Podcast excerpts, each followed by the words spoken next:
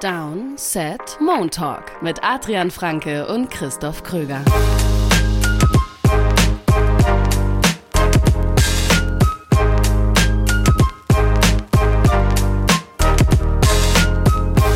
Fünfzehnter Januar 2024 Downset Talk mit einer neuen Folge Moon Talk. Das ist der offizielle NFL-Podcast von RTL. Wir sprechen über die vier bisherigen Playoff-Spiele. Ja, wir sind von fünf ausgegangen, aber eins wurde verschoben, eins kommt sowieso noch. Also hatten wir vier Spiele, über die wollen wir alle sprechen. Und gleich mal zu Beginn äh, etwas Organisatorisches. Adrian, jetzt bin ich am Montag in Köln, aber Ja. du nicht.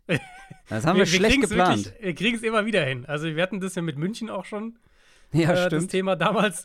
ich bin gegangen, du bist rein, dann gerade gekommen. Und jetzt haben wir es irgendwie wieder geschafft. Aber ja, ich bin nicht da, du bist da. Das heißt, äh, Genau. die Aufnahme heute auch, ähm, ah, ich will nicht sagen unter schwierigen Bedingungen, aber Nein, organisatorisch, sagen wir mal, hat, äh, hat alles hingehauen. Hätte, auch schlechter laufen können. Ich sag mal so, ich bin nach Köln gekommen, ich bin jetzt gerade in Köln, ich bin in einem Hotelzimmer, ich wurde extra für diesen Podcast vorab in mein Zimmer gelassen, beziehungsweise das Zimmer wurde sogar noch geändert, äh, damit Hm. ich Podcast auf dem Hotelzimmer aufnehmen kann. Nur geheizt haben sie nicht dieses Zimmer. Es ist wirklich arschkalt in diesem Ah, Hotelzimmer. ja, Aber Muss dafür ist der, ist der Sound, glaube ich, ganz gut. Immerhin. Musste Liegt ich, an der Größe des. Raums. Ja, Musste ich warm reden. ja, wahrscheinlich schon. Äh, und ich kann mich warm reden. Ich äh, muss direkt mal Bezug nehmen auf einen Beitrag bei uns auf dem ähm, äh, Supporter Discord Channel. Und da wurde sich quasi darüber beklagt, dass das Wildcard-Wochenende immer so langweilig sei. Ähm, man muss dazu sagen, der Kommentar wurde, glaube ich, vor dem letzten Spiel, also vor dem Sunday Night Game, geschrieben, ähm, weil es so einseitige Spiele mal wieder sind. Aber wir fangen jetzt direkt mit dem Spiel an, was vielleicht einseitig war, ja, aber ja nicht so, wie man es erwartet hat. Denn Ja. die, die an sieben gesetzten Green Bay Packers schlagen die an Nummer zwei gesetzten Dallas Cowboys mit 48 zu 32. Das ist der erste Playoff-Sieg eines Number, äh, Number Seven Mhm. Seeds äh, und es ist natürlich der Sieg eines großen Außenseiters. Mein Gott, Dallas war meine erste Reaktion, ähm, was, Ja. ich dir, was ich dir bei WhatsApp geschrieben habe nach dem Spiel. Mein Gott, Dallas. Du gewinnst 16 Heimspiele am Stück, um dann sowas in den Playoffs anzubieten. Das Mhm. sind die meisten Punkte gewesen, die die Cowboys jemals in den Playoffs kassiert haben. Und du hast mir sowieso die beste Statistik überhaupt geschickt. Ja. Die Green Bay Packers haben jetzt mehr Playoff-Siege in Dallas als die Cowboys selber, richtig? Nicht in Dallas, also in dem Stadion, in, ja. in, dem, Genau. in dem neuen Stadion. Ja, Im stimmt, genau so. AT&T-Stadion, ja. Ja, nicht in der Ja, da Stadt. gibt's, das- ja. ich meine, Playoff-Stats sind ja häufig so ein bisschen, oder können sehr wild werden, weil natürlich oft kleine Sample Size. Da gab es ganz viele tolle, ich fand die am besten. Andere knapp Nummer zwei für mich, Nick Foles hat mehr Playoff-Siege als Tony Romo und Dak Prescott zusammen. Sagen wir dazu? Also so langsam müssen wir wirklich über diverse Choking, äh, keine Ahnung, Phänomene da in Dallas sprechen, was da die letzten Jahre alles so passiert ist. Und das setzt dem Ganzen ja irgendwie nur noch die Krone auf. Wenn du mir aber vorher gesagt hättest, die Cowboys erzielen 38 Punkte, dann hätte ich gesagt, ja klar, dann gewinnen sie das auch. Das Problem ist, wie gesagt, die Packers haben deutlich mehr Punkte gemacht, als ich gedacht hätte. Und zum anderen, diese Cowboys-Punkte kamen, als das Spiel eigentlich schon entschieden war. Die Cowboys waren nicht ready für dieses Spiel. Ja. Die waren nicht Ja. ready. Die sind überhaupt nicht in dieses Spiel gekommen. Und da will ich gar nicht jemanden herausstellen. Natürlich werden wir gleich noch über Dak Prescott sprechen. Aber die Defense war nicht ready. CD Lamb war nicht ready. Niemand war da ready. Und die Packers haben es von Anfang an eiskalt ausgenutzt. Ja, ich habe also ich habe wirklich selten in den letzten Jahren äh, eigentlich qualitativ gute Offense gesehen, die in den Playoffs so dermaßen gespielt hat, als hätte sie wirklich tonnenweise Gewichte um den Hals hängen. Ja. Und man hat es den Cowboys ja wirklich angesehen, wie angespannt das alles war. Vor allem so der Kontrast Mhm. mit den Packers auf der anderen Seite, die halt irgendwie da locker offensiv aufspielen. genau. Und du hast wirklich, also Lamp war so ein bisschen das Paradebeispiel, vor allem früh im Spiel. Hat da beim, beim ersten Drive, das wäre ein sehr schwerer Catch gewesen, muss man fairerweise sagen. Fand ich, also ich würde das nicht mal als Drop bezeichnen. Ich meine, er kriegt beide Hände dran, aber gut, er, er kann ihn nicht sichern. Das wäre, wie gesagt, ein schwieriges Ding gewesen. Und dann sitzt er da irgendwie an der Sideline und McCarthy kommt auch rüber und spricht länger mit ihm. Keine Ahnung, was da los war. Dann hat er beim, beim dritten Drive diesen wirklich, also das war dann ein ganz klarer Drop bei einem First Down Pass, den er da hatte. Und der Drive, der, dieser dritte Drive endete dann damit, dass Prescott bei Third Down in Field Goal Range einfach komplett unnötigen Sack kassiert. Also geht er aus der Pocket raus, Ja. guckt, guckt, guckt, okay, ist nichts da, könnte den Ball locker wegwerfen. Also es war nicht Ja. so, dass er irgendwie total hektisch da irgendwie noch, sondern locker den Ball wegwerfen können, kassiert den Sack und das bringt sie aus der Field Goal Range raus. Und es waren halt viele solche Dinge. Also die beiden Picks von Prescott in der ersten Hälfte natürlich, also der erste, da will er bei Third Down einen Inbreaker werfen. Jair Alexander bleibt da sehr physisch, kann man glaube ich sagen, on top bei der Route von Brandon Cooks, bei dieser kurzen Inbreaking Route. Viel Körperkontakt, also ich meine, die Refs haben gestern, fand ich, in dem Spiel von der Linie her, waren sie da relativ konstant, dass sie viel Körperkontakt zugelassen haben in der Route. Andere Ref-Crews werfen da vielleicht eine Flagge gegen die Defense. Den sollte Dak trotzdem so nicht werfen. Und der zweite Pick, der Pick Six, der war natürlich verheerend. Also Ja. Donald Savage, der, der Safety, liest es die gesamte Zeit, wartet da wirklich auf den Wurf und, und Dak darf den niemals dahin werfen. Vor allem, ich habe mir das Play ein paar Mal noch angeguckt und ich, ich bin mir relativ sicher, ich meine, es ist immer so ein bisschen schwierig, dann in dem Moment, wo er wirft, bewegen sich ja auch die Verteidiger nochmal weg. Aber ich bin mir relativ sicher, dass die Routes links und rechts von Lamb da gewesen wären. Und er es also ein bisschen zu Lamb forcieren wollte. Ich will noch was zur ersten Interception sagen. Mhm. Das war in meinen Augen vielleicht eine, also keine falsche Entscheidung, den Ball zu Cooks da zu werfen, obwohl ähm, die Coverage sehr eng war. Aber der Wurf war ja nicht gut. Ja. Also du Genau. kannst den ja nicht so dann äh, vor Cooks werfen. Du Ja. musst ihn dann halt genau auf die, auf die Nummer bringen, ähm, so dass äh, Alexander keine Chance hat, überhaupt nur in die Nähe des Balls zu kommen und ihn maximal vielleicht von hinten rausschlagen kann. Ja, und beim zweiten brauchen wir, glaube ich, nicht drüber reden. Das war nix. Und Mhm. das hat sich ja dann, das hat sich ja von Anfang bis Ende, also gegen Ende haben sie halt ne, Meter gemacht und Punkte gemacht, aber trotzdem, da war das Spiel gelaufen einfach. Also der Endstand trügt hier total. Ja, total. 48-32, das war 48-16 Packers, 10 Minuten vor dem Ende. Und dann haben sie ja Cowboys halt noch zwei Touchdowns inklusive Two-Point-Conversions gemacht. Also wirklich die Hälfte ihrer Punkte kamen halt in Garbage-Time. Ähm, diese Offense hat einfach komplett von der Rolle gewirkt. Und, und Genau. mein, in Teilen, ich will das jetzt nicht nur sozusagen nur negativ Cowboys. Ich glaube, die Packers haben es auch gut gemacht. Ja, ich finde, die haben ihre, ihre Mischung, die sie ja in, in Coverage spielen, so aus Zone, aus, aus Man, ähm, gerade auch in Zone, wo sie ein bisschen noch mal Sachen durchmixen, das finde ich, haben sie gut gemacht. Und sie waren nicht so passiv, wie wir das ja auch von den Packers häufig gesehen und kritisiert haben, was ihre Coverage, nicht die Coverage-Struktur per se oder sowas, sondern einfach wie, wie viel Raum sie den Receivern geben. Das haben sie hier nicht gemacht. Ähm, das heißt, da auf jeden Fall auch Lob an, Ja, und letzte Woche ja Packers. auch schon nicht, ne? Und wir hatten Genau. vermuten, das, vermutet, das wäre so ein fluky, äh, so Genau. ein positiver fluky äh, Ausreißer Ja. gewesen. Ja. Aber die Form haben sie bestätigt hier. Ja, und selbst dann, ich meine, die ersten Cowboys-Punkte kamen ja dann direkt vor der Halbzeit. Selbst bei dem Drive hatte Dak ja riesiges Glück, dass er nicht die dritte Interception wirft. Eben. Weil und er hatte auch noch Glück, und er hatte auch noch Glück, eine vierte, ähm, er hatte beinahe Ja. noch eine vierte geworfen, die wäre, glaube ich, Genau. mit einer Flagge zurückgenommen worden, aber äh, wie auch immer. Also, das wären mehr als zwei geworden Ja. um ein Haar. Bei den beiden, also wir haben jetzt gesagt, 32 Punkte, 16 davon eigentlich in Garbage Time und die ersten 10 Punkte, also der erste Touchdown Drive und der erste Field Goal Drive, hätte er jeweils eine Interception haben können.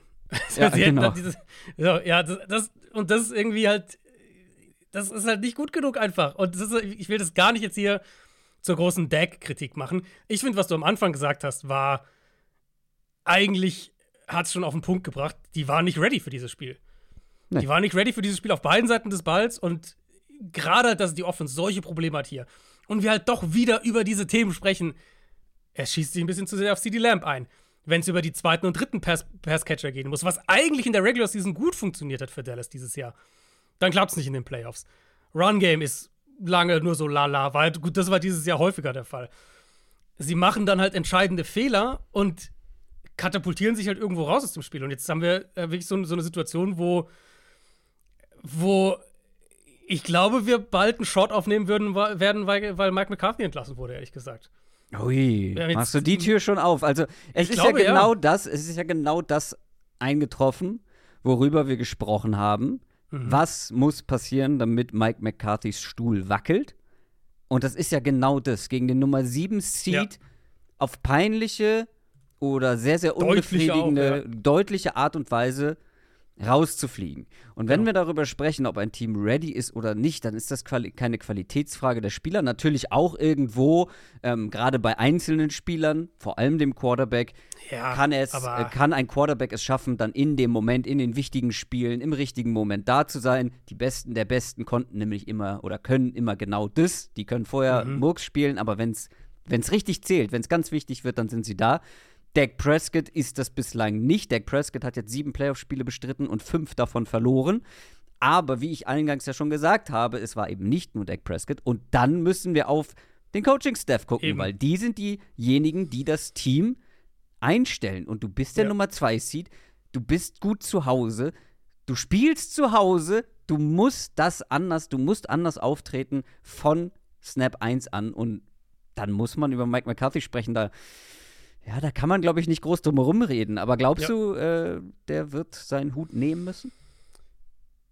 Im Moment ist mein Gefühl ja. Ich meine, vielleicht ist es noch zu frisch vom Spiel gestern, aber wenn man Jerry Jones gesehen hat, äh, während, dem, während das Spiel noch lief und dann nach dem Spiel, ähm, er hat ja auch, er wurde ja auch natürlich gefragt nach dem Spiel, hat, hat, wollte sich nicht committen hinsichtlich McCarthy, wollte da noch keine klare Aussage treffen. Du hast halt jetzt drei Jahre Playoff, ähm, ja, enttäuschende Playoff aus nacheinander. Dieses gegen die Niners vor, ähm, vor zwei Jahren in der Wildcard-Runde auch zu Hause, wo sie in dem Spiel eigentlich wirklich auch Favorit waren. Dann das Divisional-Spiel letzte, letzte Saison auch gegen, dann in San Francisco verlieren sie. Und jetzt halt dieses Spiel gegen die Packers als sieben Punkte Favorit. Und das ist halt nochmal, also das Spiel ist halt der, der extremste Fall, finde ich, von diesen Playoff-Niederlagen.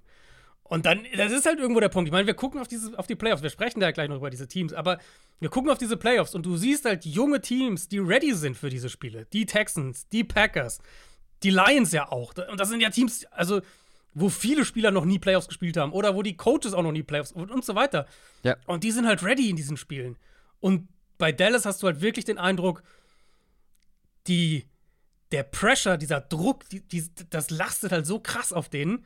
Und vielleicht dann wirklich jetzt gestern noch mal extremer, weil sie auch so klarer Favorit waren. Das lastet so extrem auf die, und das lähmt dieses Team. Also gerade offensiv hatte ich das ganze Spiel über, dann bis halt ne, spät viertes Viertel, das ganze Spiel über den Eindruck.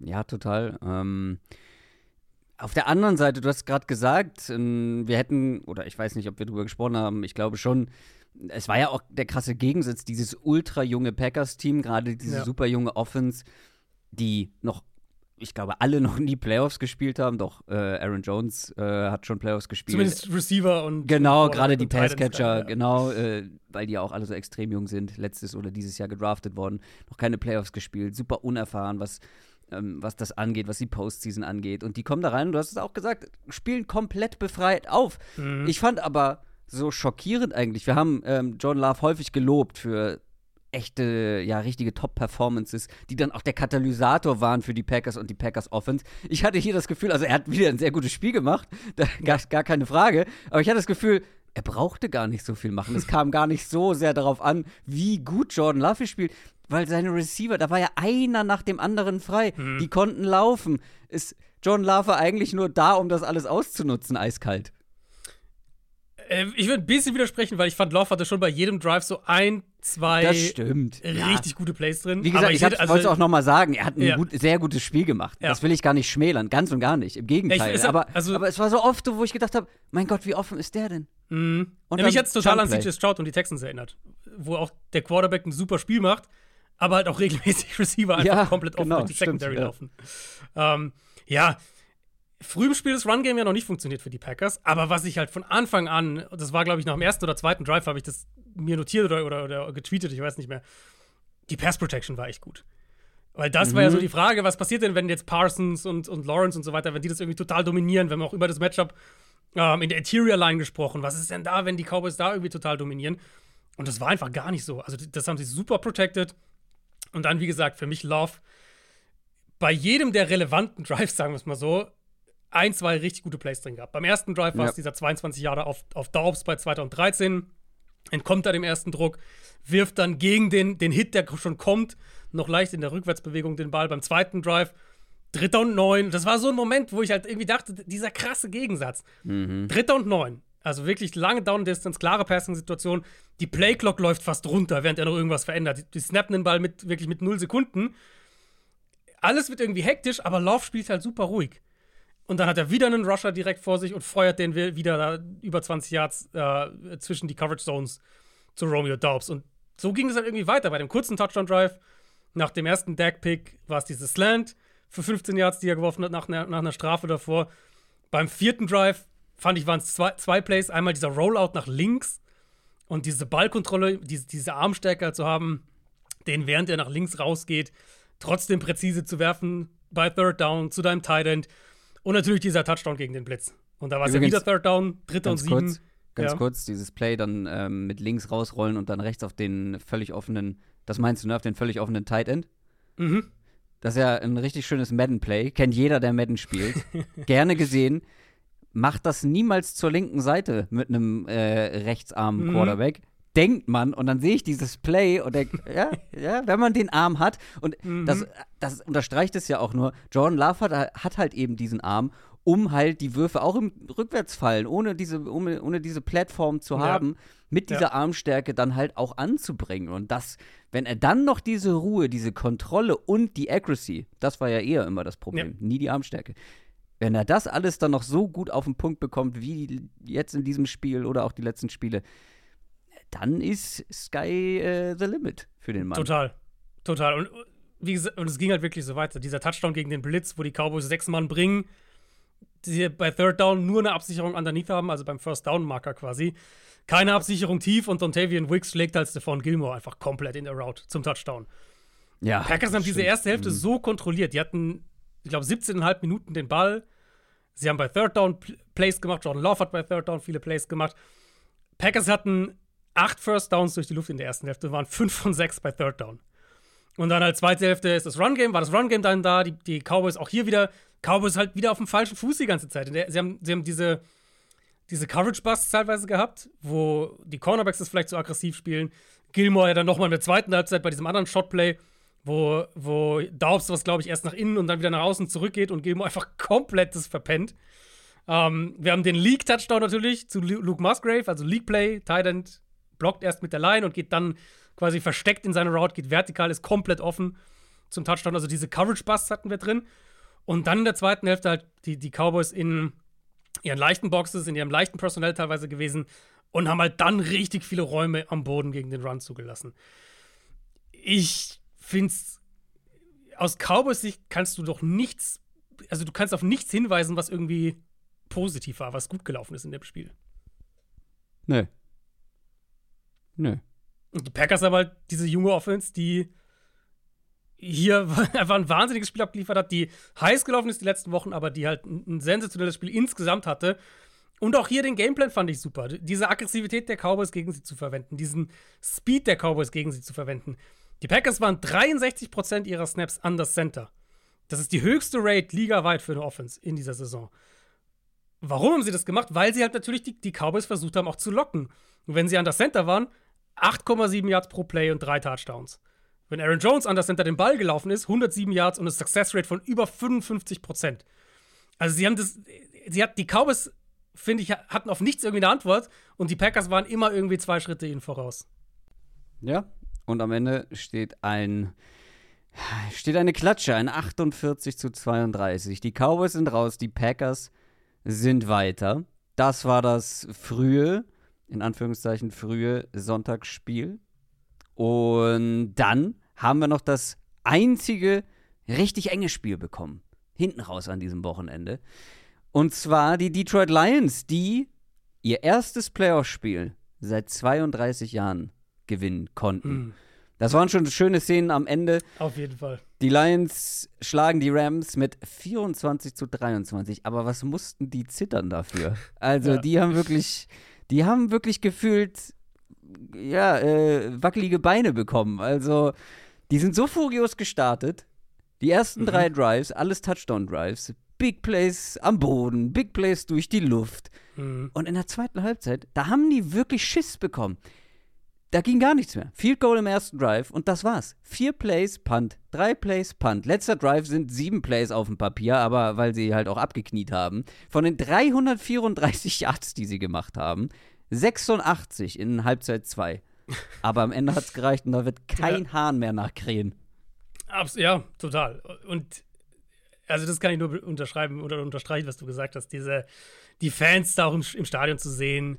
Total. Ähm, Dan Campbell Dan nach Campbell, ja.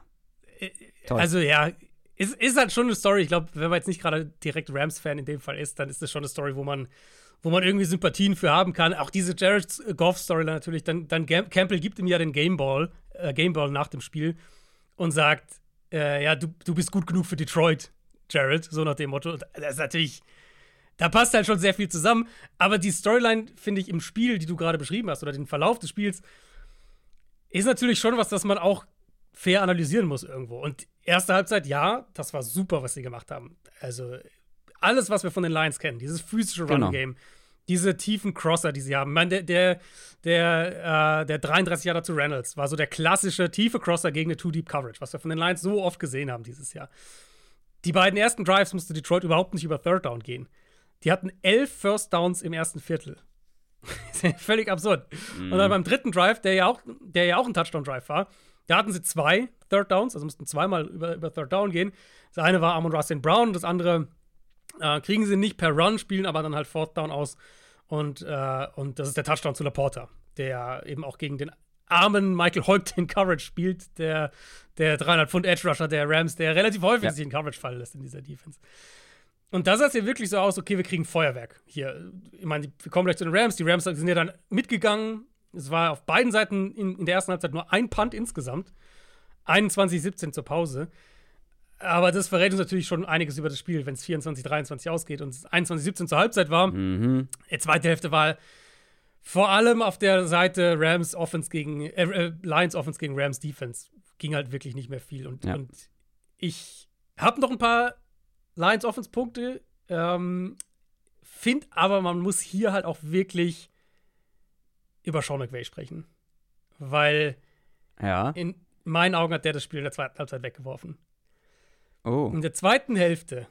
Lions Ja. haben bewegt diesen Field Goal Drive, ja, und, aber dann haben sie ja den, den, den Ball kaum noch bewegt. Ja. Sean McVay in der zweiten Halbzeit hat sie kicken das Field Goal von der 9-Yard-Line, um auf 2024 zu Ja, stellen. das habe ich auch gar nicht verstanden. Ja. Dann kicken sie das Field Goal von der 11-Yard-Line, um auf 23-24 zu stellen. Vor allem, wenn man vorher schon ähm, zum Beispiel ein Vierter und Fünf oder ich glaube in einem Drive zwei vierte Versuche ausgespielt hat, unter anderem Richtig. Vierter und Fünf. Richtig, richtig. Und natürlich der Punt mit, mit gut vier Minuten noch auf der Uhr. Und danach haben sie den Ball nie wieder gekriegt. Ja. Erste Halbzeit fing das schon an für mich. Weil wir reden, wir reden von einem Spiel, diese Entscheidung, so was machst du mit Fourth Down, was, was machst du mit einer Minute auf der Uhr und so weiter, die, die passieren ja nicht irgendwie im Vakuum, sondern du musst natürlich ja gucken, was für ein Spiel ist es. Erste Halbzeit totaler Shootout. Rams kriegen den Ball mit einer Minute auf der Uhr und allen drei Timeouts. Und okay, der Ball ist in der eigenen fünf, ne? du willst jetzt auch nicht völlig verrückt werden. Aber so wie Stafford den Ball wirft, so wie, wie Puka Nakua da wieder dominiert, mit drei Timeouts, versucht doch wenigstens in Field Goal Range zu kommen. Ja. Stattdessen laufen sie durch die Mitte, lassen die Uhr runtergehen auf 16 Sekunden, dann werfen sie noch einen kurzen Ball zu Cup und gehen in die Halbzeit. Und dann kannst also du kannst es noch weiter, noch weiter drehen. Allein auch die beiden Extrapunkte nach den Touchdowns in der ersten Halbzeit. Da waren sie immer dann, also sie scoren den Touchdown, sechs Punkte, und waren ja dann immer mit fünf hinten. Ja. Und statt aber halt irgendwo mal für zwei zu gehen und auf drei zu verkürzen, gehen sie immer auf den Extrapunkt und verkürzen auf vier. Dann hast du den, also auch der Weg zum, ähm, zum, die, äh, Field Goal Punt Geschichten so, ne, irgendwo auch so ein Thema, aber ähm, die, die, der Weg sozusagen zu diesem, äh, vor dem Field Goal zum 23-24. Bei Dritter und Acht nehmen sie einen Shot Richtung Endzone, statt zu versuchen, aufs, Field Goal, aufs, aufs First Down zu gehen. Oder zumindest irgendwie 5, 6 Yards zu holen und dann eben geplantes Fourth Down auszuspielen. Dann haben wir die, natürlich die Szene am Ende, mit dem, also wo sie dann, wo sie wegpanten, ihre letzte Possession. Ja, es ist halt eine Strafe, dritter und lang. Aber da würde ich halt sagen, aus Game-Management-Perspektive, lauf doch irgendwie ein paar Crosser. Die Lines werden das dir wahrscheinlich geben. Und wenn ihr euch die Coverage anguckt bei dem Play und die Routes anguckt, wo, wo Stafford dann versucht, auf Puka Nakua zu werfen und viel Kontakt dabei, okay, aber incomplete. Drei Routes gehen halt deutlich über den First-Down-Marker nur eine kürzere Route. Und die Lions spielen es ja echt auch zurückgezogen. Ich glaube, wenn du da eine Route irgendwie tief schickst und dann halt irgendwie drei Crosser, dann holst du dir irgendwie 8, 9, 10 Yards und kannst dann geplant den vierten ausspielen. Aber das war halt offensichtlich gar nicht in ihrem, in ihrem, ihrem Plan da irgendwie drin. Also für mich wie gesagt, ich will gleich nochmal auf die, auf die Lions kommen, deswegen habe ich es auch so gemacht, McVay da so einzuschieben, weil ich will jetzt nicht irgendwie den, das total den Lions wegnehmen. Aber für mich in der zweiten Hälfte oder beginnt mit dieser letzten Possession der ersten Hälfte, äh, war das Game Management technisch ein ganz, ganz schwaches Spiel von Sean McVay. Und hat in meinen Augen, wenn wir über ein Spiel reden, was mit einem Punkt ausgeht, am Ende ein Punkt Differenz, Ja. hat, finde ich, die Rams dieses Spiel irgendwo auch gekostet. Total. Gleichzeitig hätten die Rams sich aber auch, ähm, jetzt mal unabhängig, unabhängig davon, ob du dich entscheidest, äh, die drei Punkte zu nehmen oder nicht, sie hätten es ja auch aus eigener Kraft mit der Offense gewinnen können, weil die hatten am Ende Mhm. mehr Yards als die Lions. Die hatten 425 offensive Ja. Yards, 22 Genau. First Downs. Das sind mehr Yards als die Lions und dann nochmal, also das kommt häufiger vor, dass ein Team verliert, aber mehr Yards gemacht hat, aber dann sind die Gründe meistens Turnover. Kein einziger Mhm. Turnover bei den Rams. Ja. Und Field Goals in der Red Zone. Das ist die Eben. Antwort. Field Goals der kurz in der Red Zone, aber vor allem aber auch die Effizienz dann in der Red Zone. Ja. Weil sie hatten so viele Trips, so viele Drives, die bis in die Red Zone gekommen sind. Und da kann man den Lions natürlich wieder Credit auch dann ähm, geben, weil sie haben es verhindert, dass die Rams dann bis in die Endzone kommen. Hätten die es nur einen Drive mehr in die Endzone geschafft, hätten die Rams das Spiel gewonnen. Und das ist halt, glaube ich, dann so eine Verknüpfung aus beiden. Zum einen natürlich, dass du es nicht aggressiver angegangen bist in der Red Zone, aber Mhm. gleichzeitig, dass die Lions es nicht zugelassen haben, dass Ja. eben die Rams da einen Touchdown erzielen können. Ja. Und ja, das ist dann letztendlich, kommt dann alles zusammen und am Ende verlierst du sowas dann auch mal mit einem Punkt.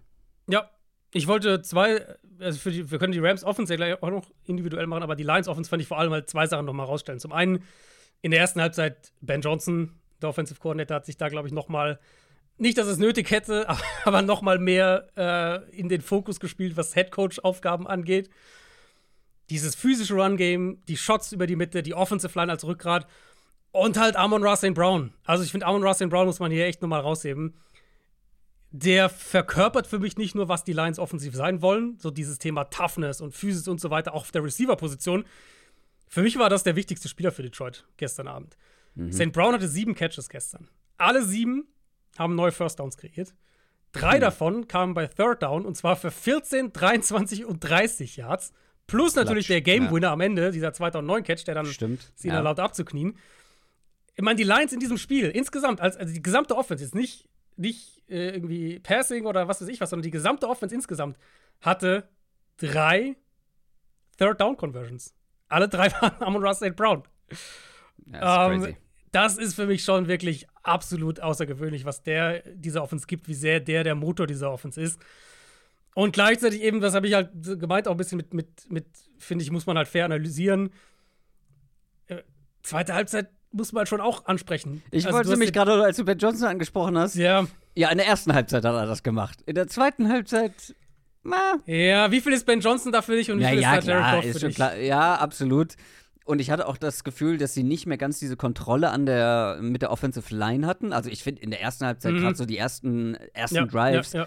hat die Lions Offensive Line, die Rams Defensive Line kontrolliert und dominiert, was mich überrascht hat. Also die Lions Line ist gut, das wissen wir, aber so in dem, in dem Ausmaß hat mich das schon überrascht. Und das ist ihnen auch so ein bisschen flöten gegangen dann in Halbzeit 2. Ja, vor allem halt, wo man ja dann so typ, typisch, Anführungszeichen, Lines, ich meine, sie, sie kicken das Field Goal 24-17 und dann wäre ja so der ideale Verlauf aus Lions Sicht, jetzt verwalten wir das so ein bisschen weg, jetzt haben wir zwei, drei lange Drives, laufen den Ball gut, nehmen mal zehn Minuten von der Uhr und das haben sie halt gar nicht geschafft. Und da, und ja, also ich glaube, ich will jetzt auch hier wieder, wie ich es bei Prescott gerade gesagt habe, auch bei Goff nicht jetzt einfach nur auf den Quarterback schieben, aber Goff war in der zweiten Halbzeit schon auch schwächer als in der ersten. Und Ja. das hast du, finde ich, dann schon auch gemerkt. Und äh, klar, dann hatten sie natürlich wenige Drives, weil die Rams diese langen Drives hingelegt haben, an denen, wo sie am Ende keine Touchdowns erzielt haben. Aber klar, darüber werden wir dann noch reden, wenn es dann in die Preview aufs nächste Spiel geht, das ja aber noch ein Heimspiel sein wird für die Lions. Das wissen wir ja schon sicher. Mhm. Durch die Cowboys-Niederlage wird es noch ein Heimspiel geben, entweder halt gegen die Bucks oder die Eagles. Ja, die Lions-Fans können auf jeden Fall diesen Moment total genießen. Und bei den Rams, ich finde, letztendlich ist das natürlich enttäuschend, dann auch so knapp und es wurden Fehler gemacht, gar keine Frage. Gleichzeitig hat ja auch ein Matthew Stafford mit einer angeschlagenen Hand gespielt ähm, und trotzdem ein starkes Spiel gemacht. Du hast knapp verloren, ja, tut weh, aber vor der Saison hätten die wenigsten von außerhalb erwartet, dass die Rams überhaupt so weit kommen. Deswegen, ja. glaube ich, kann man trotzdem relativ zufrieden auf diese Saison blicken. Insgesamt auf jeden Fall. Das Spiel hier würde mich halt wahnsinnig machen, wie sie es verloren haben. Weil das war in meinen Augen in der zweiten Halbzeit absolut da, um das zu gewinnen. Ja, und wenn ich, ah, total. Und, und wie Stafford halt auch hier gespielt hat und, und wie Puka Nakua wieder dieses Spiel an sich gerissen hat. Da frage ich mich halt dann, warum McVay seiner eigenen Offense nicht mehr vertraut, wenn die so gut eigentlich spielen und den Ball gut werfen mhm. und, und, das alles da war. Nee, ja, zwischenzeitlich hat er es ja gemacht. Also spielt nicht einfach mal genau. so Vierter und Fünf genau. irgendwo ja, genau. auf Höhe der Mittellinie oder wo das war ja. aus. Ja. Um dann hinten in der Red Zone an der neuen Yard einen Field Goal zu kicken. Also Richtig, seltsam. Ganz, ganz merkwürdig. Aber es, ja, es war, das war ein super spannendes Spiel. Ich finde trotzdem, die, die Rams sind so ein bisschen an einem komischen Punkt jetzt, weil dieser Erfolg war natürlich Findest unerwartet. Du? Und ja, ich weiß halt nicht genau, wie also, wie planst du jetzt die nächsten ein, zwei Jahre? Bist du jetzt irgendwie, versuchst du jetzt nochmal wirklich ja, all in, irgendwie ja, einen Run? Wie lange spielt Stafford noch? Also, solange Stafford spielt, gehst du all in. Gerade wenn du schon wieder mit deinen mittleren Picks ähm, wieder erwarten, also wieder erwarten kann man ja bei den Rams eigentlich gar nicht sagen, aber wieder mal solche Treffer hattest. Also mhm. sowohl mhm. natürlich Puka Nakua sticht da jetzt heraus, aber in der Defense, wir haben ich glaube, das müssen wir in der Offseason auch noch mal genauer thematisieren. Also ja ein, zwei Spieler in der Defensive Line, ähm, ja. die da aus dem Nichts eine richtig starke Saison gespielt haben. Und darauf kannst du ja jetzt wieder aufbauen. Das haben wir ja vor der Saison nicht erwartet. Wir haben gesagt, ja. Cooper Cup und sonst wer. Wir haben gesagt, Aaron Donald und sonst wer. Und jetzt mhm. wissen wir wer. Und wenn du jetzt darauf aufbauen kannst, absolut, du musst jetzt, musst jetzt noch mal reingehen. Ja, Cup ist halt irgendwie so ein bisschen, ich weiß nicht, wie viel Faktor Cup noch ist, war in dem Spiel jetzt auch der wird, sehr überschaubar. Ja, der wird so ein Adam Thielen für die nächsten Jahre neben dem Justin Jefferson sein. Vielleicht. Würde ich sagen. Ja. Nicht, mehr, ja. nicht, mehr, nicht mehr die Nummer eins vielleicht, äh, nicht mehr ganz so die, ähm, der Impact, den er mal hatte, mhm. aber immer noch wichtig für die Offense. Und Stafford natürlich in dem Spiel auch wieder einen, einen heftigen Hit eingesteckt. Mhm. Ich weiß nicht, ob du die Zeitlupe gesehen hast, also wie er da zu Boden dann geht und Meinst ich bin jetzt kein Arzt, aber das sah nach, wie seine Augen sich da verdreht so, haben, das sah ja. relativ klar nach einer Gehirnerschütterung aus, ehrlicherweise. Er wurde auch gecheckt an der Sideline, kam dann zurück. Da will ich das jetzt mal nicht weiter kommentieren, aber klar, ist halt die Frage, wie lange will er noch spielen, wie lange will Aaron Donald noch spielen. Ich denke, was wir sagen können, ist auf jeden Fall, dass Sean McVay aus dieser Saison rausgeht, wo wir nach der vergangenen Saison uns alle gefragt haben, hört er auf und dass er offensichtlich auch eine eine durchaus reelle Chance war, dass er vielleicht aufhört oder mhm. zumindest irgendwie zwei Jahre geht oder Pause sucht oder was auch immer. Ich glaube, die Saison hat ihn zumindest wieder voll ja. hier. Ich, ich habe wieder Bock, ich bin wieder da. Wer auch wieder da ist, ist Patrick Mahomes. Er war nie weg, ich weiß. Aber ich erkläre gleich, was ich damit meine. Die Kansas City Chiefs gewinnen am Samstag mit 26 zu 7 gegen die Miami Dolphins. Und ich bin mit einem Gefühl aus diesem Spiel gegangen. Ich weiß, dass du nicht ganz der Meinung bist und das verstehe ich auch, aber ich, ich bin mit einem Gefühl daraus, unterschätze niemals die Chiefs in den Playoffs. Die Chiefs mhm. generell, aber unterschätze auch nie Patrick Mahomes in den Playoffs. Ja, da war auch viel geschenkt von einer ultra dezimierten Dolphins Defense. Das war wirklich eine B11, die da letztendlich auf dem Feld stand. Wir haben ja in der Preview drüber gesprochen, wie viele Leute da angeschlagen sind. Gar keine Frage. Aber ich finde schon, dass Patrick Mahomes mit einem ganz anderen Selbstverständnis, mit einer ganz anderen Decisiveness aufgetreten ist in diesem Spiel als über weite Strecken in der Regular Season.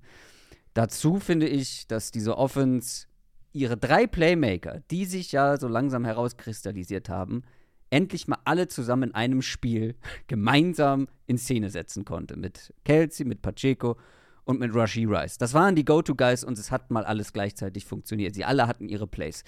Wenn sie dann noch in der Red Zone stärker gewesen wären, wäre es ja auch noch deutlicher ausgegangen. Also ich habe irgendwie ein Gefühl, dass die Chiefs ganz, ganz schwierig sind zu schlagen. Deutlich schwieriger zu schlagen als in der Regular Season.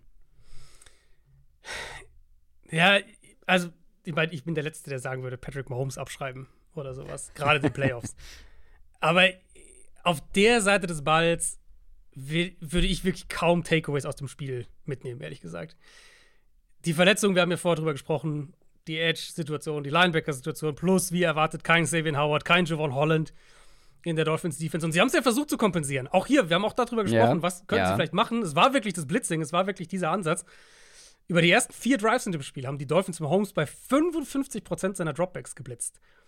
Also das war dann wirklich ihr Versuch, so diese, diese Edge-Ausfälle irgendwie zu kompensieren. Und teilweise richtig aggressiv, wenn wir überlegen, wir reden hier über Vic Fangio. Das ist jetzt nicht Brian Flores oder so. Die Dolphins haben 18 Mal Cover Zero gespielt in dem Spiel. Und es hat funktioniert. Also, was heißt funktioniert? Gegen Mahomes immer ein bisschen relativ, aber es war zumindest erfolgreicher, als was sie sonst gemacht haben. Mahomes war 7 von 18 für 74 Yards und negative EPA gegen Cover Zero. Gegen alle anderen Coverages war er deutlich effizienter. 16 von 23, 188 Yards, 19 positive EPA. Das war Miamis Antwort irgendwo, oder ihr Versuch, Antworten zu finden. Und ich finde, das haben sie auch nicht schlecht gemacht. Es war halt letztlich nicht wirklich relevant, weil die eigene Offense, kommen wir gleich dazu, nicht viel gemacht hat. Und weil die Chiefs halt den Ball ganz gut gelaufen sind und weil Mahomes halt super war. Und man, sie haben ja einiges liegen lassen. Ich weiß nicht, was Nicole Hartman treibt. Äh, Keine oh, Ahnung. der macht mich wahnsinnig. Es Das ist ja wirklich absurd. Ist wirklich. Ich habe also, ich habe mich dann wirklich gefragt, ist jetzt der Ball komisch geflogen? Weil es war ja eiskalt. Ist der Ball irgendwie anders geflogen? Hat das irgendwie die Flugkurve Ach so. beeinträchtigt? Aber es gab ja auch zwei solche Szenen, wo du das Gefühl hast, der weiß gar nicht gerade, wo er auf dem Platz rumrennt. Ja, eh, genau. Also ich denke vor allem an die Szene, wo er, ich weiß nicht, war es ein Screen oder so ein Endaround, irgendwie was hinter der Line of Scrimmage bekommt und so unentschlossen ist, wo er jetzt hingehen Mhm. will, auf der Stelle rumtanzt, rumtänzelt und plötzlich drei Verteidiger halt vor ihm stehen und er sagt, ja, fuck, jetzt habe ich, jetzt weiß ich auch nicht wohin. Also mit so einer, also so Ja. langsam auch gefühlt im Kopf, also wirklich so Ja, unentschlossen Ja. es war Platz da und du wartest so lange, bis kein Platz mehr da ist. Aber generell, wir haben es jetzt noch gar nicht nochmal thematisiert, ähm, es war ja wie zu erwarten mal unfassbar kalt und das hat Mhm. man, das hat man an unterschiedlichen Stellen ja gemerkt. Also Ja. viele Drops, man hat es gesehen. Bei den Snaps. Ähm, ich finde auch, dass man es in den Bewegungen teilweise der Spieler Mhm. gemerkt hat. Die Mhm. Cuts waren teilweise langsam, also weißt du, also jeder, der Ja. schon mal bei solchen, ich habe noch nie bei den Temperaturen Sport gemacht, aber jeder, der schon mal bei Minustemperaturen Sport gemacht hat, Mhm. man ist nicht ganz so dynamisch wie, Ein paar, äh, wie wenn es äh, wärmer wäre. ein paar Tacklings waren auch jetzt nicht so Ja, voll durchgezogen, wie es vielleicht irgendwo in Miami gewesen wäre, wenn das Spiel da gewesen wäre. ja. Ja, und so, ich fand halt sonst was viel schon Gutes von der Chiefs Offense. Also so dieses irgendwo auch viel Typisches. Ähm, diese ganzen Underneath-Crosser, die sie gelaufen sind. Mahomes hat die Linebacker immer wieder gut attackiert. Run-Game, wie gesagt, sah gut aus. Und Mahomes halt von Anfang an wirklich auch Big Plays drin gehabt. Diese zwei langen Scramble-Runs, die er drin hatte.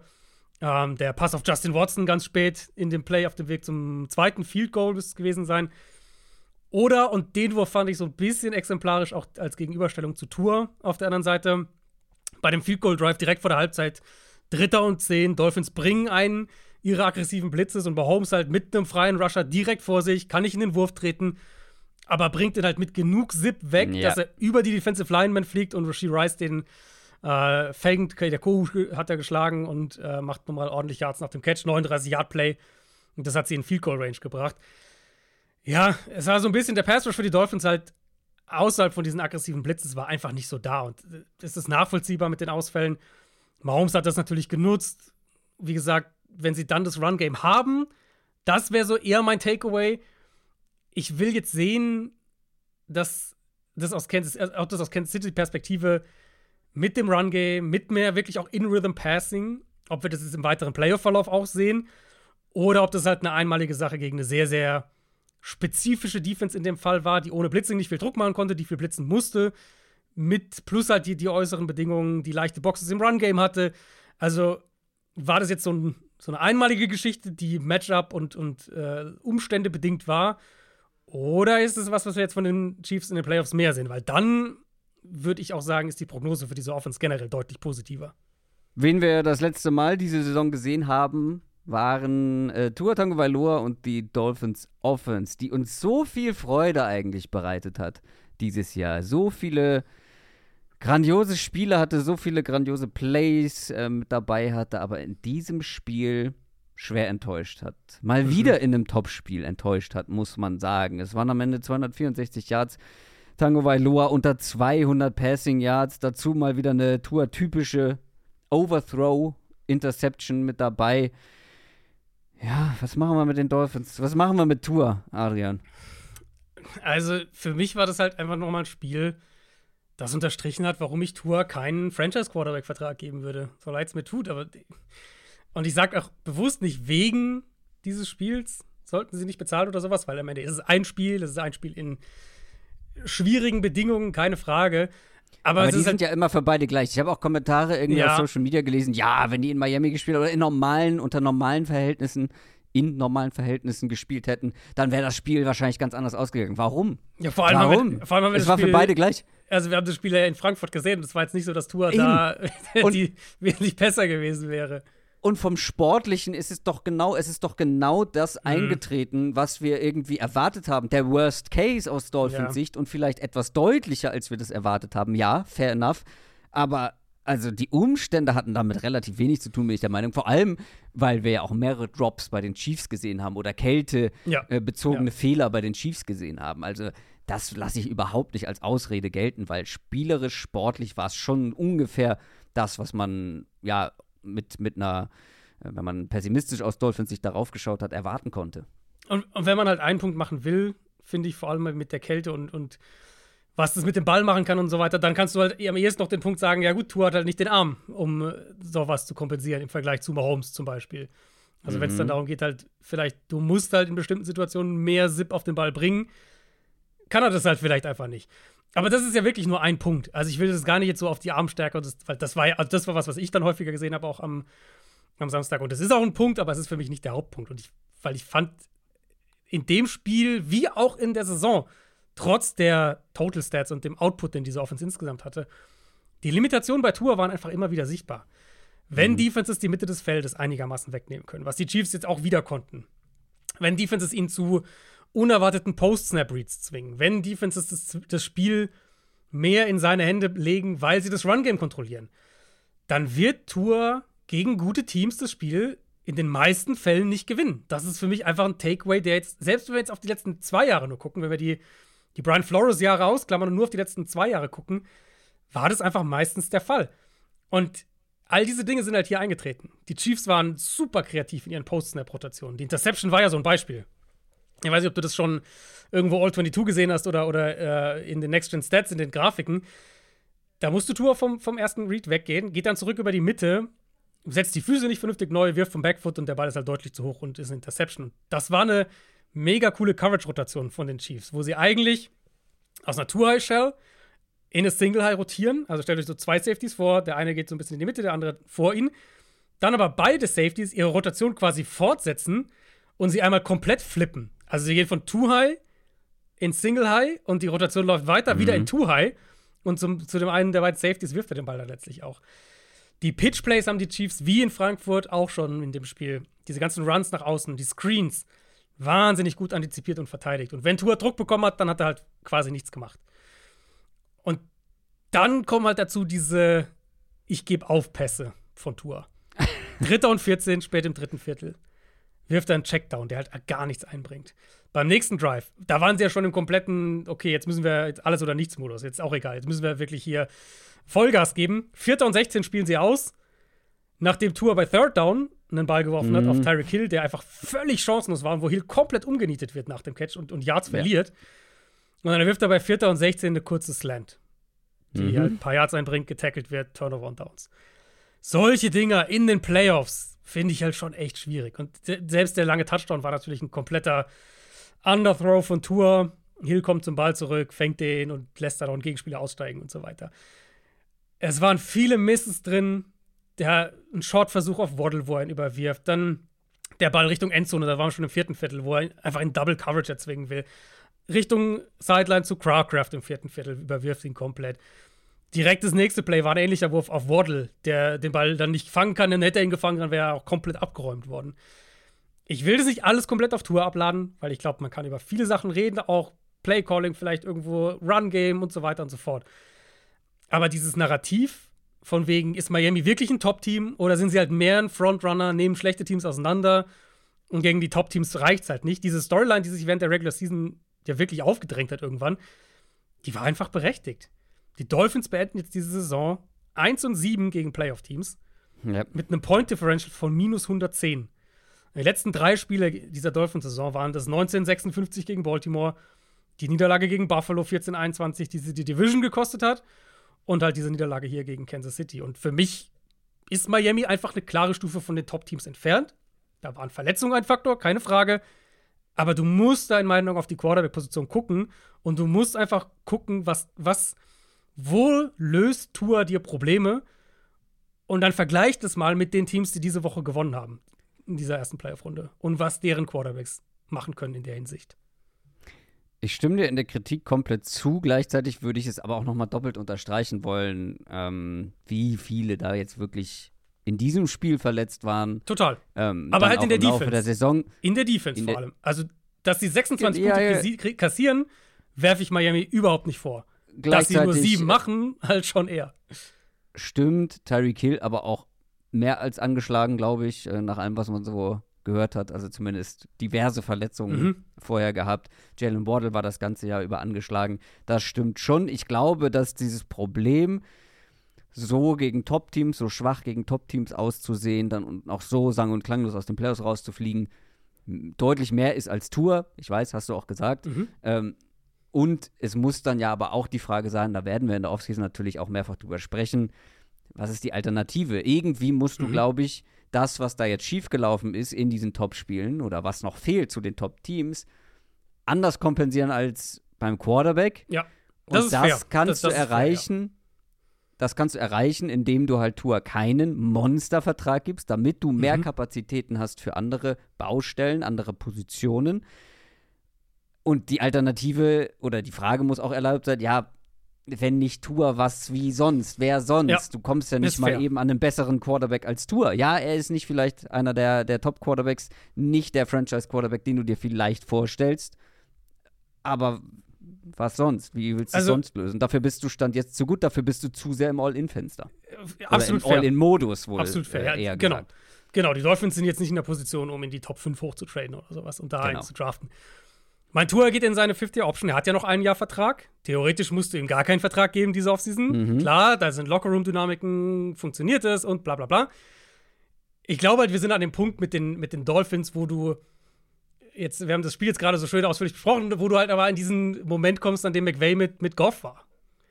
Wo du halt einen Mhm. Quarterback Ja, brauchst, ja. der dir mehr Antworten geben kann. Und dann ist natürlich die Frage, wer ist, wer ist Sean der McVay, der gerade von Jet Goff aus den Playoffs geworfen wurde, ne? Aber Richtig, ja, aber genau. Aber wer ist, wer ist der Matt Stafford halt, den sie holen könnten? Ich habe eine Antwort. Ja, Kirk Cousins.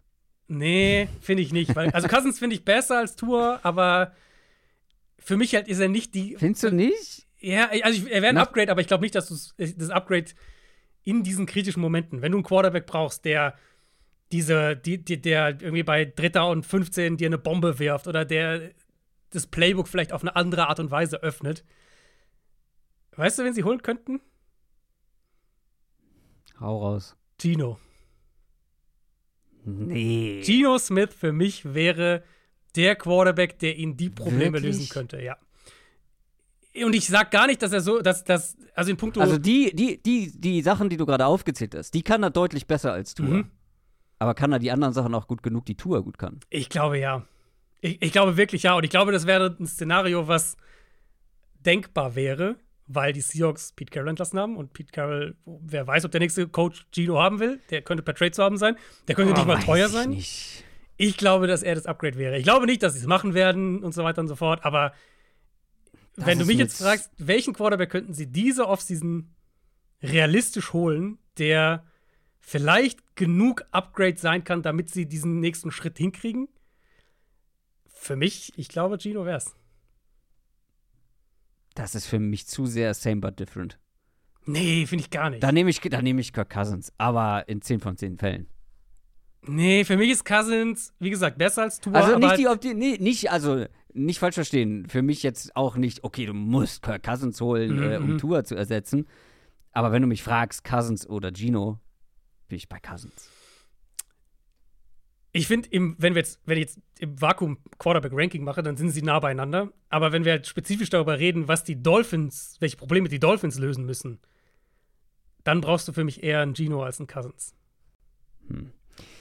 Die Texans brauchen gar keinen neuen Quarterback. die Texans haben ihren Quarterback offensichtlich gefunden und die Texans haben vor allem ein Playoff-Spiel gewonnen am Samstagabend und das deutlich 45 zu 14 gegen die Cleveland Browns. Ein Märchen ist vorbei und eins geht weiter. CJ Stroud ist der jüngste Quarterback aller Zeiten, der jemals ein Playoff-Spiel gewinnen konnte. Er ist der höchst gedraftete Quarterback, der sein erstes Playoff-Spiel gewinnen konnte. Weißt du, wer der, wer der bisherige Rekordhalter an dieser weirden Statistik war? Sag sie nochmal, der höchst gedraftete? Also, der höchste, wenn ich das richtig, ich, ich wenn du schon so nachfragst, dann wäre ich immer gleich unsicher, ob ich die Statistik richtig, äh, den Rekord richtig hier mir notiert habe.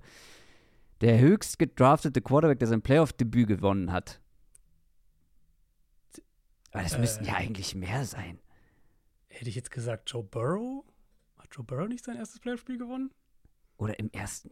Ich werde es gleich nochmal. Es war Mark Sanchez auf jeden Fall. Aber vielleicht als, Rook, als Rookie seid ihr. Ja, okay, als Rookie wahrscheinlich. wahrscheinlich, ja. Weil Burrow hat ja erst in der zweiten Saison Playoffs gespielt. Eben. Ja. In der ersten Saison hat er kein Playoff-Spiel gemacht, ne? Trevor Lawrence hat ja auch sein erstes gewonnen. Aber das war halt erst, das war nicht in der ersten Saison. Wahrscheinlich, äh, wahrscheinlich Rookie. Ja, gut, wir haben es zusammengefriemelt, äh, was ich hier irgendwo aufgeschnappt habe. Ich glaube, in der Übertragung war es. Wie auch immer, auf jeden Fall hat CJ Stroud gewonnen, die Texans haben gewonnen. Und es war ein komisches Spiel, finde ich. Weil erst war es super zäh für die ersten paar Drives. Dann beide Teams in, in ein Blick, Big Play nach dem anderen. Das war ein richtiges Big Play-Feuerwerk. Und es war aber am Ende eine ausgeglichene erste Halbzeit. Und in der zweiten Halbzeit sind komplett die Dämme gebrochen bei den Browns. Also vor allem eigentlich auf beiden Seiten des Balls. Aber gerade die Browns Defense hat nicht, nichts mehr verteidigt. Und auch das Joe Flacco-Märchen wurde in dieser zweiten Halbzeit mhm. jäh gestoppt. Oder, um es anders zu sagen, er hat es selber gestoppt. Das war ja. eine schöne Story von der Couch in die Playoffs. Aber es war dann halt auch dieses Spiel von Joe Flacco, was gefühlt erwartbar mhm. war. Da haben wir sogar drüber gesprochen noch. Da ja, genau. Kann so was, irgendwann kann so ein Spiel kommen. Mhm. Und es war nicht mal das ganze Spiel. Ich nee. finde, in der ersten ja. Halbzeit hat er ein richtig ja. gutes Spiel gemacht. Und dann hat er es in der zweiten Halbzeit so ein bisschen selber weggeworfen. Ja, gehe ich voll mit. Ähm, ich weiß nicht, willst du Browns Offense zuerst oder, oder Texans Offense zuerst machen? Wir, ja, Flecko, können Flecko einfach kurz machen und dann. Ja, und also dann, das Spiel ist schon so lange her und es war so deutlich. Aber lass uns doch, ich habe dir so schön den Joe Flacco bei ja, genau. gespielt. Na, ich, ich, ich, ich, bin voll bei dir. Hat, es war kein Meltdown-Spiel von Flacco, aber es waren halt zwei Meltdown-Momente irgendwo und die haben halt gereicht mhm. letztlich, weil ja, es war noch einigermaßen eng, wobei die, die Texans natürlich schon in der ersten Halbzeit auch den Ball extrem gut bewegt haben offensiv ja. und, und, und gut gescored haben offensiv. 24 Punkte in der ersten Halbzeit. Aber halt diese beiden Pick Sixes zum Starten, die zweite Hälfte haben halt einfach, da war halt das Spiel vorbei einfach. Ähm, ich fand die Protection, die Tackle-Thematik haben wir ja auch drüber gesprochen bei den Browns mit den Ausfällen. Das war dann doch das Problem. Houston hatte seine Edge-Rusher auf dem Platz. Die waren dabei und, und die haben gut Druck gemacht. Und halt viele von diesen Sachen, also wie gesagt, Protection-Thema, Tackle-Ausfälle, kein gutes Run-Game, die Flacco in den letzten Spielen, der, also als er dann in der Regular Season gestartet hat, erstaunlich gut kompensieren konnte, haben halt hier einfach nicht funktioniert. Und dann kommen halt diese beiden Pick Sixes und, und ja, viel mehr Analyse, weiß ich gar nicht, ob du viel mehr Analyse brauchst auf der Seite des Balls, weil ja, der Anfang war gut, mhm. sie haben ein bisschen Anlaufphase gebraucht, dann aber ähm, haben sie diese Big Plays auch gehabt, diese, diese vertikalen Play-Action auf, auf den Joku. Äh, Amari Cooper macht ein, zwei Plays, war dann aber auch angeschlagen nach, nach ich glaube, nach dem ersten oder zweiten Catch. Und letztlich konnten sie das halt einfach nicht aufrechterhalten und das ist auch irgendwo nachvollziehbar ein Stück weit. Und gerade wenn wir dann überlegen, halt, wie der, der Pass Rush der Texans dann doch ein Faktor war. Deutlich mehr als der Pass Rush der Browns auf der anderen Seite. Also es wäre es wär halt auch viel verlangt gewesen von Flacco hier mitzugehen, selbst wenn er halt nicht diese Interception zugeworfen hätte. Weil es halt einfach extrem von ihm abhing. Und, und das war ein bisschen Thema mit Cleveland in, in äh, jetzt dieser Schlussphase der, der Regular Season und hier konnten sie es halt nicht aufrechterhalten. Also, nur um das nochmal klarzustellen, natürlich nicht der höchst gedraftete Quarterback, der je sein Playoff-Debüt gewonnen hat, sondern es geht nur um Rookies. Ja. Und okay. das war wirklich Mark Sanchez vorher. Ja, mit, ja. ich glaube, an fünf Wild. gedraftet. Kam halt ähm, ein Jets-Team mit einer sehr guten Defense und so. Naja, die haben direkt Playoffs gespielt und äh, er hat auch direkt gewonnen, aber CJ Stroud, Rookie Quarterback, Rookie Head Coach, man kann es nicht oft genug sagen, ein sehr, sehr junges Team und jetzt noch eine Runde weiter. Du hast es gesagt, sie haben in der ersten Halbzeit, auch in der zweiten Halbzeit, aber vor allem in der ersten Halbzeit, mhm. wo sie noch nicht beschenkt wurden von Joe Flacco, den Ball sehr gut bewegt, ordentlich gescored. Und wir haben es ja vorhin schon so ein bisschen thematisiert. Es war fast zu einfach für CJ Stroud. Es, fiel, es kam gar nicht so sehr auf ihn an. Natürlich waren da auch ein paar richtig gute Würfe dabei, aber wie bei John Love so ein bisschen. Er musste einfach nur seine offenen Receiver finden und treffen. Und das war hier äh, größtenteils auch so oder in vielen Fällen. Und das ist eigentlich die, die enttäuschendste Unit mhm. an diesem Wochenende gewesen. Die Browns Defense, ja. weil, also, ja, von denen habe ich mehr erwartet als von der Cowboys Defense beispielsweise. Miles Garrett mit einem äh, unauffälligen Spiel und generell ja. Löcher in der Secondary, die wir so eigentlich nicht kannten von den Browns. Wobei wir ja, erinnerst du dich noch, vor ein paar Wochen haben wir mal drüber gesprochen, diese Home-Away-Splits für die Browns Defense. Mm. Die waren relativ eklatant, auch in der Regular Season dann insgesamt. Ich glaube, die haben im Schnitt auswärts knapp 30 Punkte zugelassen oder sowas. Also die hatten auswärts schon, mm. das war schon eine andere Defense ja. irgendwo auswärts als zu Hause. Aber ja, für mich halt wirklich die Story hier, diese, diese Kombination aus Bobby Slowick, dem Playcaller für die Texans und, und Stroud, die halt, finde ich, ja wirklich komplett im, im Einklang gespielt haben. Also gerade halt diese erste Hälfte, zweite Hälfte mussten sie ja dann einfach nicht mehr viel machen. Aber erste Hälfte einfach, du hast sechs Drives, bei nur zwei davon scoren sie nicht. Das eine war gleich der erste Drive, wo Dalton Schulz einen First Down fallen lässt, sonst geht der Drive wahrscheinlich weiter. Und das andere war der fünfte Drive, der andere Drive ohne Punkte. Und da macht Owusu Koramoa zwei Plays im Backfield, sie haben Dritter und 13. Und da wirft er ja sogar fast noch den, den 59-Jahr-Touchdown auf, auf Collins. hat Druck und überwirft ihn halt knapp. Bei den, also selbst da sie, hätten sie die Möglichkeiten gehabt, auch, auch Big Plays und den Drive weiter zu, zu erhalten. Und dann bei den anderen Drives hast du halt wirklich, wie du es gesagt hast, Big Plays und Coverage Bus und, und die Protection für die Texans hat super gehalten. Du hast beim zweiten Drive den 38 Jahre auf Collins, wo die Browns da spät noch irgendwie rotieren und Stroud, aber das finde ich halt, das macht ihn halt, das ist halt wirklich stark. Und jetzt, ohne da irgendwie jetzt auf dem, Rum, auf dem Rumhacken zu wollen und so. Aber das war halt für mich, ist halt ein Unterschied für mich zwischen ihm und einem Quarterback wie Tua zum Beispiel, wo du halt bei Stroud dann siehst, super ruhig unter Druck, die Browns rochiert, ändern doch alles Mögliche. Und er kriegt Druck und findet aber halt dann das neu entstandene 1 gegen 1 Matchup quasi. Du hast konstant Big Plays gehabt, du hast tolle Play-Designs gehabt, dieser, dieser lange Touchdown von Brevin Jordan, wo er da erst blockt und dann erst in die Route geht mhm. und Stroud hebt da schön über ihn, über die Verteidiger zu ihm und, und der läuft dann halt für den langen Touchdown. Der war halt zur Halbzeit, hatte der fast 15 Yards pro Pass, über 21 Yards pro Completion. Und das waren ja nicht irgendwie kurze Dump-Offs, die dann halt irgendwie, wo der, wo der Quarterback nicht viel macht, sondern wahnsinnig ruhig gespielt. Protection, wie gesagt, war gut. Pocket Movement war gut und also, ja, ähnlich wie Jordan Love halt. Ich war echt beeindruckt, wie ruhig einfach der gespielt hat. Dass da nie irgendwo die Nerven gewackelt haben, dass da nie irgendwo dann Panik reinkam, sondern konstant ja. die Schwachstellen attackiert. Ronnie Hickman, den Backup-Safety, regelmäßig attackiert und ja, also, der, wenn du einen, einen negativen Punkt sagen willst, dann ist es der, dass Bobby Sloik wahrscheinlich nicht lange der Offensive Coordinator sein wird in Houston. Und das hat schon andere Offenses äh, ordentlich, mhm. wie soll man sagen, zurückgeworfen. Also, da fallen mir gleich direkt ein paar mehr Beispiele ein, wo die Offense dann nächstes Jahr trotz gutem Quarterback nicht mehr ganz so gut aussah. Aber das wollen wir jetzt noch nicht schwarz malen. Aktuell ist er noch da und das auch nächste Woche noch. Wollen wir noch weiteres zu diesem ähm, Spiel besprechen? Oder sind wir durch? Was sagst du? Nee, ich glaube, es passt erstmal. Ich meine, über die Browns werden wir in der Offseason noch sprechen. Da kommt dann die ganze Deshaun genau, Watson. Und über die Texans direkt am Donnerstag schon wieder. Richtig, richtig. Ähm, bei den Browns wird die Watson-Thematik sicher noch mal ein Thema sein in der Offseason. Hm. Und bei den Texans. Ist, also, es ist ja alles irgendwie Bonus jetzt, aber ganz ehrlich, wer weiß, ob die nicht sogar noch eins gewinnen. Ey, ey.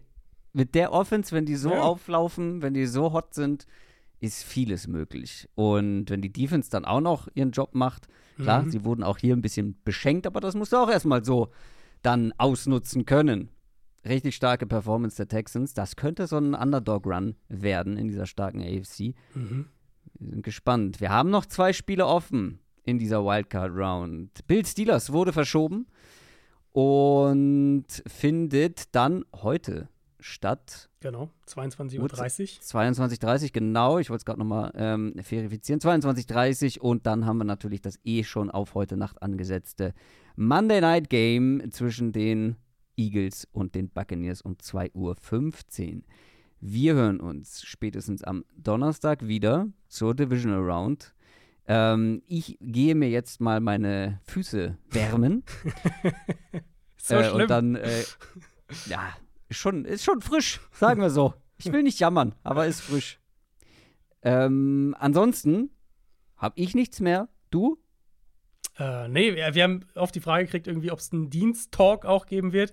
Einen Diensttalk werden wir terminlich nicht schaffen. Ich meine, wenn irgendwas völlig Verrücktes passiert oder McCarthy heute fliegt oder so, dann machen wir vielleicht am Mittwoch noch irgendwie was. Das entscheiden Ja. wir dann relativ Ja, spontan. geht leider organisatorisch nicht. Da überschneiden sich unsere Terminpläne mehr oder weniger.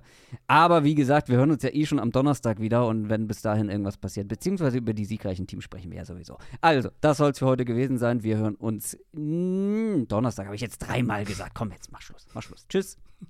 Ciao, ciao.